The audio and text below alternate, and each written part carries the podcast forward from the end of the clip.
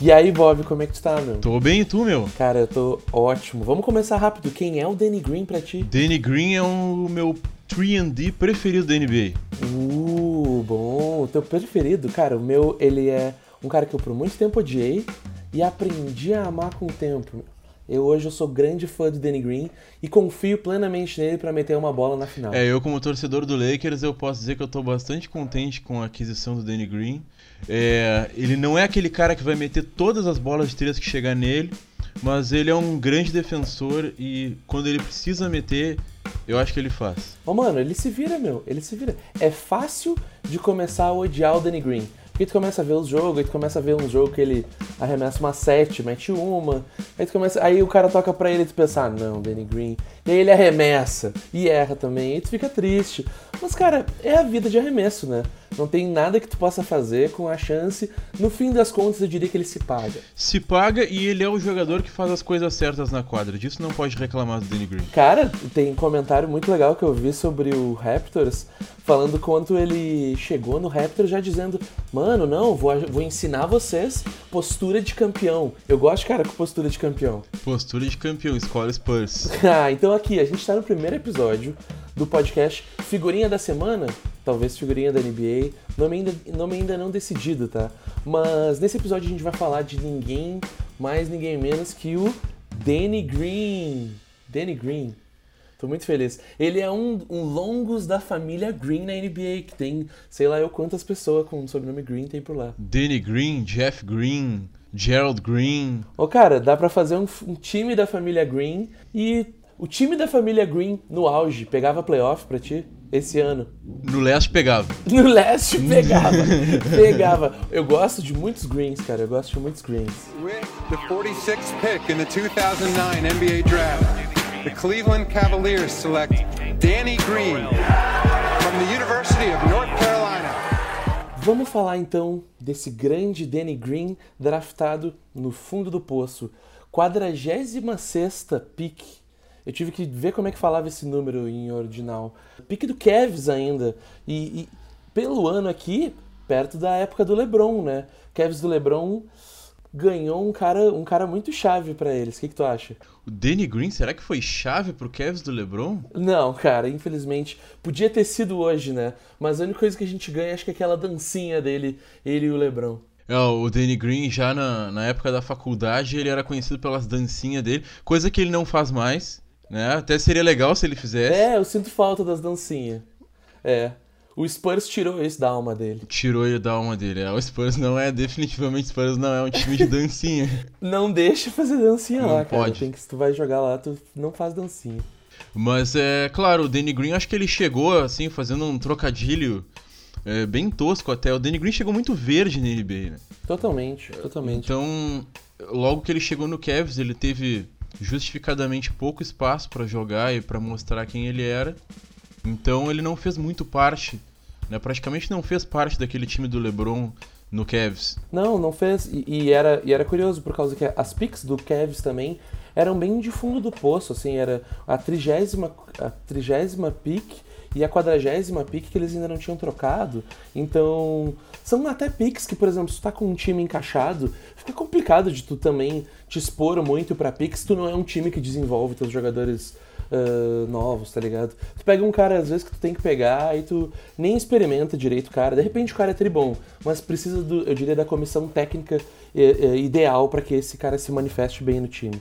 Não é só pegar e deu. É, eu acho que foi muito também numa tentativa de pegar um, um especialista lá no final do draft e testar para ver se ele consegue se encaixar, se ele consegue ter algum espaço no time para tu deixar ele um certo tempo na quadra. E, bom, às vezes o rookie que chega nessa condição ele embala. Na maioria das vezes ele não embala, porque, claro, justificadamente 46 sexta pick, é difícil um jogador que chega nessa posição já conseguir produzir um impacto direto né, quando entrar na NBA. É.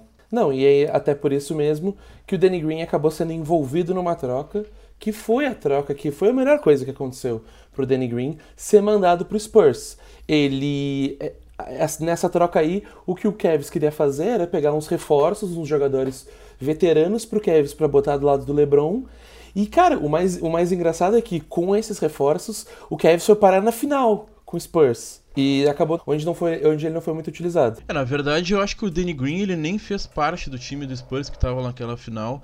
Só para o pessoal ter uma ideia, no momento que ele foi trocado para o Spurs, ele foi mandado para G-League, para D-League, na verdade, que hoje se chama D-League, que é a liga de desenvolvimento da NBA.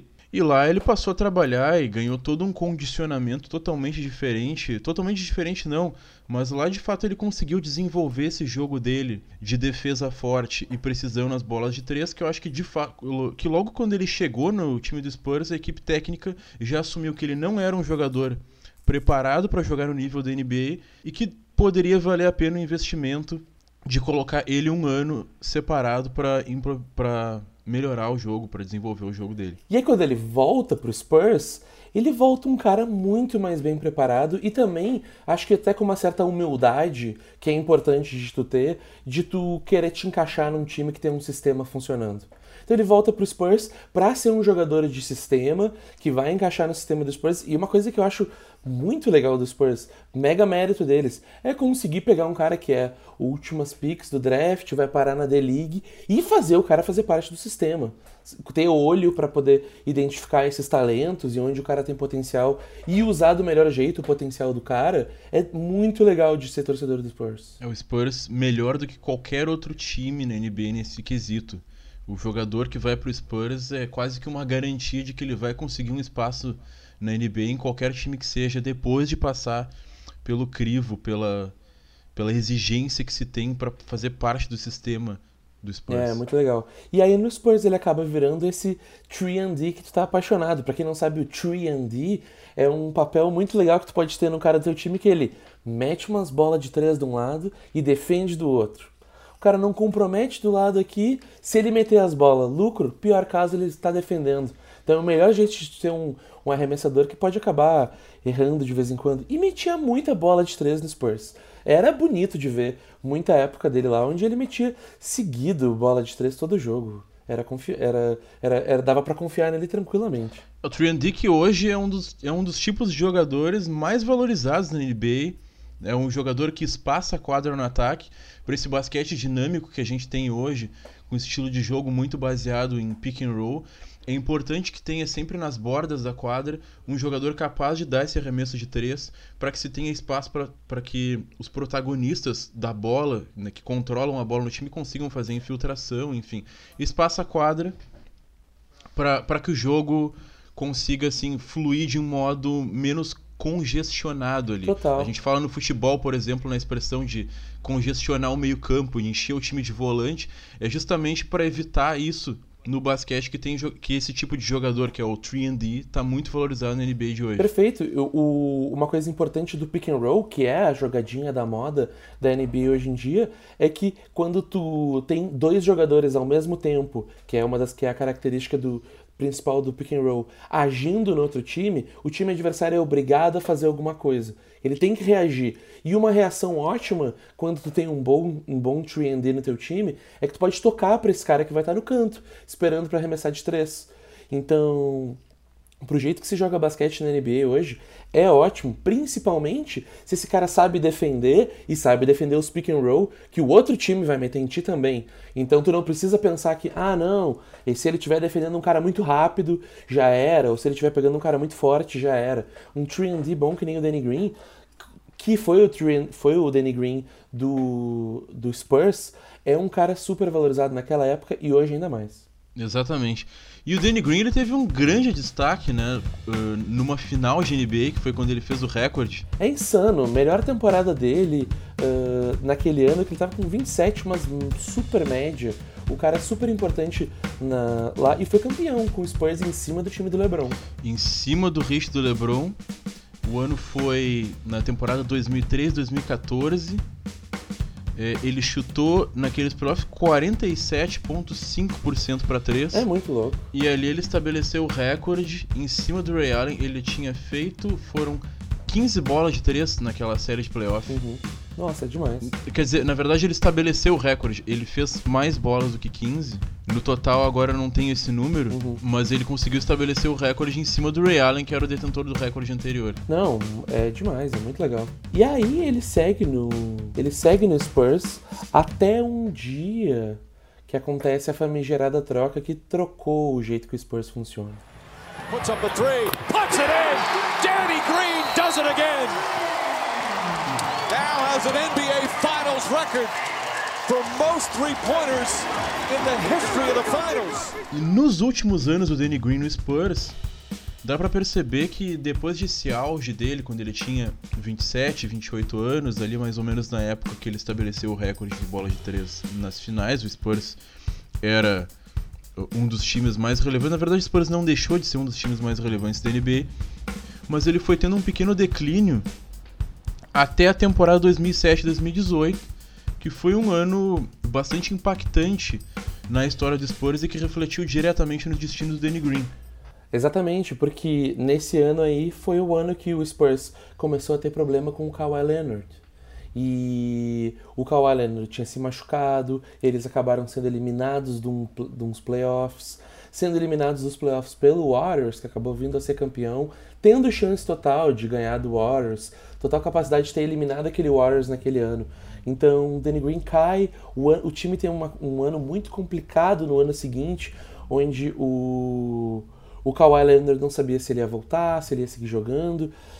E ele acaba não seguindo jogando mais e pedindo para ser trocado.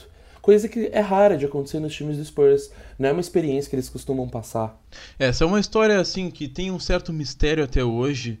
É, toda a trajetória posterior do Kawhi Leonard que envolve ele, uh, envolve algumas pessoas da família dele, enfim, são pormenores que a gente não, não vai focar no, no podcast de hoje mas que coloca em dúvida do porquê de fato que o Kawhi Leonard pediu aquela troca. Alegadamente foi porque teve uma discordância entre os médicos particulares do Kawhi Leonard com os médicos do Spurs. Os médicos do Spurs tinham liberado o Kawhi para jogar, enquanto os particulares não. E isso acabou resultando numa, uh, no Spurs sentindo essa obrigação de fazer essa troca pelo Kawhi, que acabou mandando ele pro Warriors e, consequentemente, junto com o Danny Green. Perfeito. Pro Raptors. Pro Raptors. Uh, não, perfeito. E aí o que acontece? Ele no, no Raptors acaba sendo campeão com o Kawhi Leonard. Eu imagino o quanto deve ter pesado para o próprio relacionamento dele e do Kawhi já terem se conhecido no Spurs antes, saberem um sistema que eles queriam, coisas boas que eles queriam implementar no Raptors. Então tinha tudo para dar certo e o Raptors deu o all-in que tinha que dar. Investiu tudo que precisava investir para ser campeão naquele ano e foi campeão naquele ano. É uma cena muito bonita nos agradecimentos dos campeões que o que o Danny Green agradece a cidade de Toronto por ter recebido ele, porque sabia que ele era o segundo cara na troca. Quem todo mundo queria mesmo era o Kawhi Leonard. E bom, é um excelente segundo cara na troca para se conseguir, né? Maravilhoso. Eu fico me perguntando até hoje se eles realmente precisavam enviar um cara como o Danny Green nessa para conseguir fazer essa troca acontecer, porque quando eles mandam o Kawhi Leonard pelo DeMar DeRozan, é como se tu trocasse o astro do teu time pelo astro do outro time, sem contar que o Kawhi ainda é um cara que para mim é melhor que o DeMar DeRozan. Então é estranho que o Spurs se sentiu trocado, se sentiu forçado a mandar o Danny Green também. É, eu acho que, eu não sei, assim, deduzindo, talvez seja porque o Danny Green não faria, não se encaixaria tão bem num time mais jovem do Spurs, talvez até para poder liberar mais minutos. Pode pro, ser. Pra gurizada que tava, que tava chegando. O contrato do Danny Green não era considerado tão bom assim pro Spurs, era um contrato que ele tava ganhando 10 milhões por ano. E, e foi muito importante para poder bater os salários né, no final das contas ali na, naquela troca. Então eu acho que cumpriu bem esse papel e que pro Raptors foi um excelente reforço para, como tu já tinha destacado antes, mudar a psicologia daquele time, mudar a atitude daquele time, principalmente nos momentos decisivos. Claro. Leonard pushing the pace, kicks it out Danny Green, puts it in, Danny Green from downtown. E, e, é legal, por causa que ele já sai de um, de um time onde ele estava negando os eventos que aconteceram entre o, o, o, drama todo do Kawhi, do lado do time. Ele chega num time novo com uma postura de vamos fazer esse time ser campeão, vamos fazer esse time mudar a mentalidade, porque era um time que já estava sendo eliminado ano após ano pelo mesmo time do LeBron. Então, é, imagina como deve ser também a autoestima dessa galera que nunca foi para uma final, sempre acaba morrendo na praia e esse ano tem uma chance real de conseguir. Com certeza isso deve ter um impacto na galera que estava jogando. Não, sem dúvida. E também, além desse impacto no Raptors, a gente pode perceber que teve um impacto no Danny Green, remotivou o Danny Green. Se for comparar, por exemplo, no último ano dele no Spurs, na temporada 2017-2018, a média dele pra, uh, de arremesso de 3 era de 36,3%. Uhum. No ano dele no Raptors foi de 45,5% na temporada inteira. Poxa, que legal, que legal. É, real, é, é muito impactante. É, muita diferença. É um impacto imenso, não? Tá louco? É umas, é umas quantas bolas de 3 a mais que tu acaba fazendo, arremessando 8, 9 pro jogo. Então faz uma diferença imensa essas bolas que ele, que ele começou a meter mais. E o que é muito legal também dele, ele passou por uma fase nos últimos playoffs onde ele não estava indo bem. E, e, é muito legal ter acompanhado o quanto isso deve ter motivado o time. Tá do lado de um cara que não tá indo bem, se esforça para melhorar e consegue melhorar, sabe? E eu acredito quanto isso empodera no vestiário de ver, cara, olha o Danny, sabe? Ele tá se ferrando, tá... a situação do Danny tava pior de todo mundo. Ninguém tava pressionando mais ninguém a ter que melhorar tanto quanto pressionaram o Danny Green. E ele melhorou na final. Chegou na final, apareceu pro jogo pra final. E foram finais excelentes de assistir, muito fácil. É como a atitude de um jogador uh, com a experiência né, do Danny Green é, não, não se modificou na medida em que ele não tinha bons jogos nos playoffs. Ele seguia consistente, embora de repente em um jogo ou no outro não acertava os arremessos, ele estava sempre defendendo, sempre correndo. Né? Claro, é uma coisa que contagia. E isso, claro, uh, ajudou o Danny Green a se revalorizar de novo no cenário da NBA e entrou e aí ele acabou por entrar né, nessa nessa pós-temporada ou no período de free agency bem mais valorizado do que ele estava antes de chegar no Raptors. Foi muito bom para ele porque era um contrato que estava acabando também. É, eu diria que essa é uma pré-temporada que dava para tu conseguir muita grana se tu quisesse. Então, tinha muita gente que, do, do estilo de jogo que, que o Danny Green joga que ia precisar de um cara como o Danny Green. Então é muito legal ver ele já com mais idade, vai para um time como veterano e vira essa presença de veterano que acaba sendo campeão. Para ele também ótimo, que agora vai poder ia poder pedir uma bagatela para algum time. E para que time ele foi? Lá vamos nós. I would just like to announce and proudly let everyone know I'm excited for the next two years that I will be teaming up with my new teammates in LA, the Los Angeles Lakers. Bom, como a gente falou, o Danny Green, é, a curiosidade é que ele não, mesmo tendo terminado a campanha e o contrato dele com o Raptors, ele não se separou de imediato do Kawhi, né? Ele esperou o é, Kawhi total. tomar a decisão sobre para qual time ele ia para depois decidir e acabou decidindo ir pro Lakers enquanto Kawhi foi pro Clippers. O que foi muito louco do, do Danny Green fazer isso aí. Essa foi uma pré-temporada onde muita gente estava oferecendo muito dinheiro para um jogador como o Danny Green e ele esperar o Kawhi acabou fechando algumas portas, com certeza, onde ele não ia poder pegar uns contratos mais exorbitantes em times mais desesperados. Ele acabou esperando o, Danny, o Kawhi Leonard dizer para onde ele ia e foi uma espera longa falando como torcedor do Lakers, claramente já estou muito amargurado de ter que mencionar como é que foi esse caso. Uma espera que né, não deveria ser estranha ter sido longa, porque essa off-season da NBA ela teve a peculiaridade que logo no dia que abriu o período em que a NBA permite que os jogadores assinem contratos, naquele mesmo dia, praticamente 40%, 50% dos jogadores que estavam como free agents já estavam apalavrados e já assinaram de imediato contrato com seus times. É, uma, é um problema que está sendo investigado pela NBA. Pode ser que tenha mudanças de regras nos próximos anos. E acabou que o fato de que o Danny Green esperou, estudou propostas para depois assinar com o time foi tido, foi recepcionado como algo estranho que não deveria ter sido. É, é o que a regra pede que tu faça, né? A regra é construída para que logo quando começa a contagem da, da agência livre de cada jogador, onde cada um pode assinar o contrato que quiser, que a partir dali os times comecem a entrar em contato com os jogadores e negociar. Mas horas depois de, do, do horário começar, já tinha um monte de time com contrato assinado que claramente tinha conversado com os jogadores, só estava esperando o anúncio. O que com certeza a gente vai ter que conversar muito mais sobre isso nos próximos Exatamente, meses. esse é um assunto que eu acho que vai se alongar um pouquinho mais durante essa temporada. Não sei se vai ter mudanças já pro, pro ano que vem. Mas é algo que eu tô bastante interessado em seguir acompanhando, é um assunto que particularmente me interessa. E vamos ver como é que vai ser, né? Porque tá totalmente relacionado com a forma como é a NBA hoje, a forma como os jogadores se relacionam, os grupos de WhatsApp, a amizade que tem a NBA como sendo uma comunidade, enfim, é, é tudo é isso. É complicado, e, e, e, eu acho também que esses últimos eventos sobre, sobre a, a free agency mudam muito do balanço e do equilíbrio entre jogador, dono de time, GM, mexe numa relação que é muito delicada do que, que vale um contrato, um jogador pedir para sair de um time ou não. Então é muito complicado mesmo. Eu não acho que vai ficar por isso mesmo. Vai ter muito dono de time reclamando para ter mais investigação, muito time que é vítima desse tipo de coisa talvez não vai se pronunciar e vai se pronunciar depois. Então tem muita, muito, muito babado para acontecer.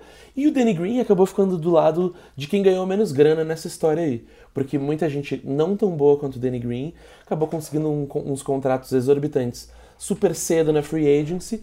E o Danny Green pegou uma vaga muito legal no Lakers, mas ainda uma vaga de resto. Né? É, um, não, não dá. É chato assim, eu, eu fico um pouco ofendido pessoalmente chamando o Danny Green de resto. Pô, tá chamando o Danny Green de resto. É, ele é o, ele é o melhor resto que, que eu podia esperar na minha vida. Fico muito feliz com esse resto. Mas ele ainda sobrou, né? A gente, ele assinou com o Lakers porque o Lakers era o melhor que dava para ele pegar. É, felizmente para mim ele assinou com o Lakers, né? Ele podia ter ido, acho que de repente pro próprio Clippers, acho que tinha espaço para para mais, é, um. Pra mais um. Acabou sendo um contrato que pro Lakers, né, não foi ruim. Dois anos. Não, uh, ótimo 29 contrato. milhões. E, e bom.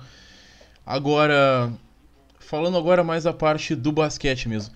Qual é o impacto que tu acha que o Danny Green pode causar nesse time do Lakers? Cara, eu fico, eu fico muito feliz com o Danny Green no Lakers, porque as peças que o, que o Lakers já tinha antes do Danny Green entrar eram peças muito complementares. A gente tinha o LeBron James, que é provavelmente um dos melhores criadores de lance da história da NBA.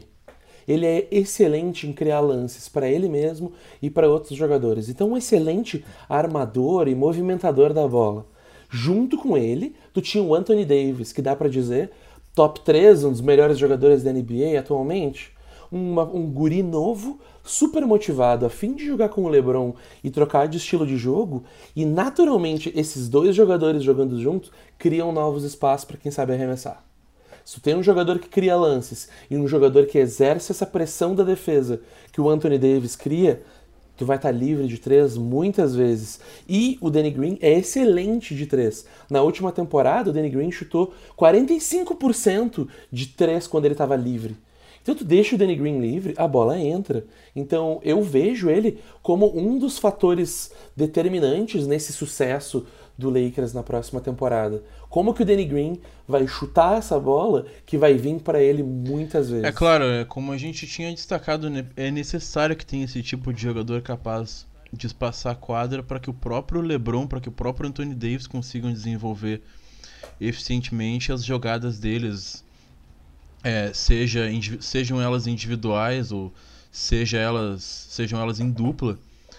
É, mas além desse impacto dele na quadra, na parte ofensiva, eu acho que pro time do Lakers é muito importante também que assim como ele fez no Raptors, que ele seja esse jogador que vai trazer um impacto, uma modificação psicológica na forma como o time defende. Eu acho que ele ali junto com caras como o, o Rondo, que, que continua, que renovou com o Lakers, ou com o próprio Avery Bradley, eles podem ter um impacto bastante positivo também no Lakers como um todo nos dois lados da quadra. Total, e, e, é, e, tu não mencionou, mas até o Jared Dudley, que foi um dos reforços que o Lakers fez esse ano, defende muito bem. E, e eu consigo ver o, Jared Dudley e o, o Rondo e o Danny Green defendendo uma segunda unidade que vem jogar contra os reservas do outro time, e, e é uma segunda unidade que não deixa o outro time fazer ponto. Então imagina uma estratégia muito comum nesses times que tem dois armadores, por exemplo, Tu pega o Trail Blazers, que tem o CJ McCollum e o Damian Lillard. Ou tu pega o próprio, o próprio Warriors, que tem dois armadores muito bons no Clay Thompson e no Steph Curry. Uma estratégia clássica desse time é de deixar um dos armadores jogando com a segunda unidade. Então tu tira só um dos teus armadores para descansar, coloca o teu outro armador ainda mantendo um ritmo no outro time, e olha, quando tu tá jogando no outro time com o Danny Green, o Rondo e o Jared Dudley te defendendo, não é bem assim. O jogo continua. É, e no Oeste, particularmente, a gente pega aí o Blazers com o CJ McCollum e o Damian Lillard o Rockets agora que tem o Westbrook e o James Harden. Muito complicado. Perfeito, é, é, é muito importante, é fundamental que um time que queira chegar longe nos playoffs tenha essa capacidade de, de ter uma defesa forte no perímetro. O Oeste é muito competitivo, é muito complicado mesmo. Não, e, e o legal também é que a gente, junto a gente não mencionou, mas o Lakers está pegando o DeMarcus Cousins, que também pode ser um grande pivô para essa segunda unidade, deixar o Lakers com um dos melhores times reserva da NBA. É, eu tô bem curioso para saber como é que vai se configurar, como é que vai ser essa rotação de jogadores no Lakers, como é que o, o Frank Vogel, a comissão do Lakers, a comissão técnica do Lakers vai achar para encaixar esse time. São muitas peças, muitas peças interessantes. É, é, bem legal. É o tipo de time que eu gostava de ter no NBA 2K. É um monte de jogador que consegue fazer um monte de coisa diferente. Aí eu até faço uma mexida ali para que o time reserva seja tão bom quanto o time titular. para finalizar então, Danny Green, NBA, o que, que a gente tem que esperar e o que, que tu acha que dá para esperar até o Natal do Danny Green? Alguma troca? Tu acha que o Danny Green fica no Lakers? O que, que tu quer ver do Danny Green? E quem quer acompanhar o Danny Green e o Lakers agora, o que, que tem que ficar de olho? Não, o Danny Green não vai ser trocado do Lakers. É um dos jogadores mais fundamentais uh, do, do time do Lakers, da forma como o time do Lakers está configurado hoje ele vai ser exatamente esse especialista em defesa e que no ataque vai ser um shooter que vai estar tá ali na zona morta, acho que principalmente na zona morta, abrindo espaço para que o LeBron o Anthony Davis principalmente possam jogar. E quem quer acompanhar o Danny Green, assim, pensando num cenário que a pessoa está assistindo o jogo, uh, eu diria para prestar bastante atenção na movimentação do Danny Green sem a bola e como que na maioria das posses de bola em que ele vai estar tá defendendo, ele vai estar tá sempre buscando, ou normalmente ele sempre vai estar tá com um dos jogadores de perímetro mais fortes do time adversário, justamente para, por exemplo, poupar o LeBron de ter que defender um cara como o, o Clay Thompson, ou mesmo, uh, pode-se falar, o James Harden, enfim. Ele, ele vai ele tende a pegar o destaque do outro time que joga ali no parte do perímetro. É verdade, eu concordo contigo. Se tem uma coisa que é para ficar de olho no Danny Green nessa temporada é, olha quem que ele vai estar tá defendendo no outro time. Talvez o teu time, talvez o Lakers tenha alguém uh, alguém maior e mais forte para botar no outro jogador e mesmo assim seja o Danny Green que pega o astro do outro time correndo lá. Então eu, eu cuidaria muito quem que o Danny Green vai defender. Isso pode ser um fator decisivo numa vitória e numa, numa derrota do Lakers. Além disso, o Danny Green é um jogador discreto, contribui muito sem precisar da bola na mão o tempo todo, então pode ter certeza que algum impacto ele causa ou no vestiário ou metendo uma bola de três crucial para uma vitória. E e junto com a chegada desses veteranos todos, né, a gente já falou o Rondo, Avery Bradley, Jerry Dudley, talvez até o próprio GV o McGee, se a gente quiser é, colocar ele nessa turma, né? Porque eu acho que ele não é exatamente dessa turma, mas bom, a gente tem que dar um certo crédito pro Javier McGee, já foi campeão com o Warriors. É, tu acha que essa chegada desses veteranos junto com o Anthony Davis coloca o Lakers como um dos favoritos do Oeste e, consequentemente, para brigar pelo título da NBA? Cara, é que tem uma coisa nesse time do Lakers que a gente não pode esquecer. O Lakers tem o LeBron e o Anthony Davis no mesmo time. São dois jogadores que sozinhos estavam disputando a mesma vaga de playoff ano passado.